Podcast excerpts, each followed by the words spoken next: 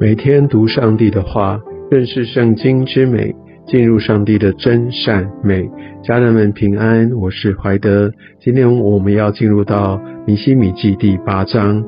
我们可以看到，在呃尼西米第一到七章，有一点像是呃尼西米他的自传，他的回忆录。而在第八章以后，其实他整个主角就马上转成呃以斯拉文士以斯拉。我们可以看到，在今天的经文当中，我们看到以斯拉他就宣读律法。其实我们在尼西米记后面的这边讲到以斯拉，其实这个是发生在以斯拉记在第十章记录之后，呃的好像是一个续集。这时隔大概有十三年左右的时间，学者对于呃以斯拉后。来的在这当当中的动向，其实有一些不同的呃一个研究那，有可能以斯拉在那之后，他有先离开或者被召回皇宫去。或者他也就留在当地，但是变得比较低调。但是在圣经并没有记载在这段时间，呃，到底发生在他身上的事情。但我相信没有记载，代表其实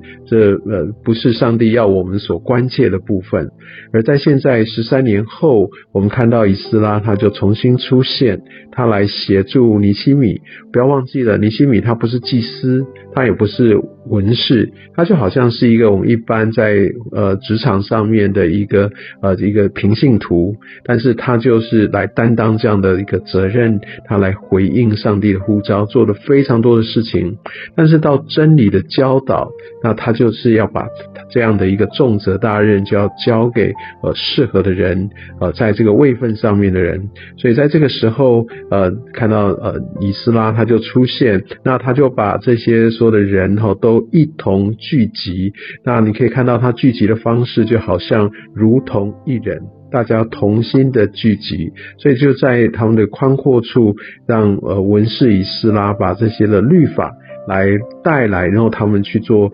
宣读。那你可以看到，他这样的一个教育教导是普遍性的，然后让呃众民哦都能够听见，而且我们可以看到众民这些百姓的态度是什么？侧耳而听，侧耳而听是一个非常专注、非常渴慕，然后就真的很聆听的这样的一个方式，不是随便呃就是马马虎虎的就这样带过，不是，其实他们很慎重其事的来聚集，而且他们的渴慕的心相。在这个时候，圣灵也在他们心里面来发动，而且我们可以从接下来这段经文可以看到不同的这些文士以斯拉的助手，那这些助手我们就可以看到他们也不断的在协助，所以以斯拉不是自己宣读，而是也透过这些助手来协助宣读，然后也来协助讲解哦。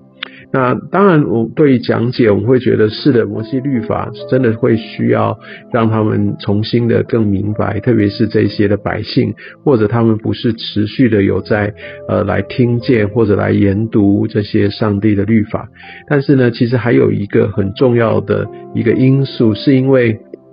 这些摩西的律法是用希伯来文所写，而这些人呢，经过多年的异族统治，其实他们最熟悉的语言已经不是希伯来文，而是当地通行的亚兰文，所以他们非常可能需要用呃这样的一个当时他们所能明白的呃这样的一个亚兰文来做解释。所以这就有点像是，好像现在我们在听牧长们有一些呃牧师他们在讲解这些经文的意思时候，有些时候他们会先引用它的原文，然后再来解释这个原文可能代表的意思，然后再来翻译成我们所能够懂的语言，甚至来包含有一些的一些的呃示范，或者是有一些的例子，让他们能够讲解明白。因为上帝的话语不是只是让我们听见。而且更是要我们真正明白，乃至于我们可以因此，我们的生命、我们的心要被触动，然后我们要彻底的来被翻转。然后我们要知道，这要在我们生活当中，我要如何来引申应用，乃至于我要真正的把它活出来，把它行出来。我相信这也就是在呃我们在研经、我们在读经，最主要的是我们要能够知道它如何能够真实的来活在我的生命里面。我要如何回应我所听见、我所学习这些上帝的话语。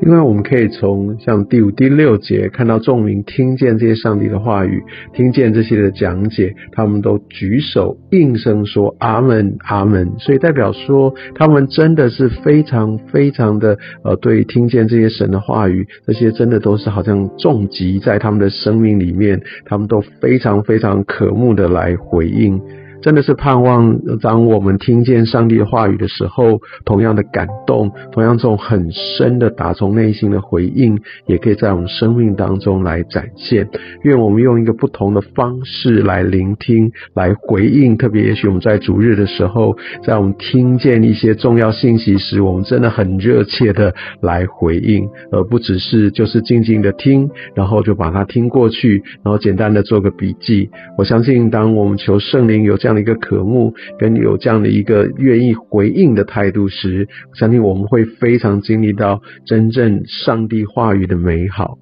然后我们可以看到，他们在这整个一起聚集，有一个感恩的一个献祭，而且他们欢庆的时候，那我想我们不断的也被提醒，这是一个欢庆的日子，他们去吃肥美的，喝甘甜的。我相信这个就是一个在神里面我们吃喝快乐欢庆的这样的一个过程。但是在这边，他更说到第十节，有不能预备的就分给他。分享永远是我们需要铭记在心，而且需要常常去实践出来的。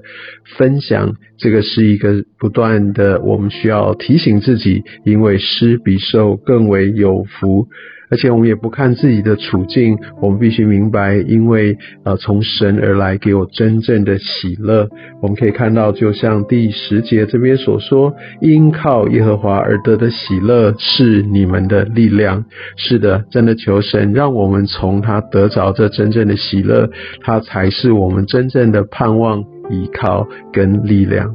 最后我们可以看到他们在守祝棚节，那也许在十七节字面上会觉得说，好像是不是都没有在守？其实他们也许是零星的在守。起码我们可以看到，在以斯拉记第三章第四节就有讲到他们守祝棚节。我想在这边表达的方式是，从来没有像这样子大规模、这样严谨的守过啊这样的一个很重要的祝棚节。祝棚节是一个重要的节期，是要纪念上帝救以色列人。来脱离为奴之地，在旷野当中，他们住在帐篷里面，是一个思想上帝的一个带领的一个很重要的一个节期。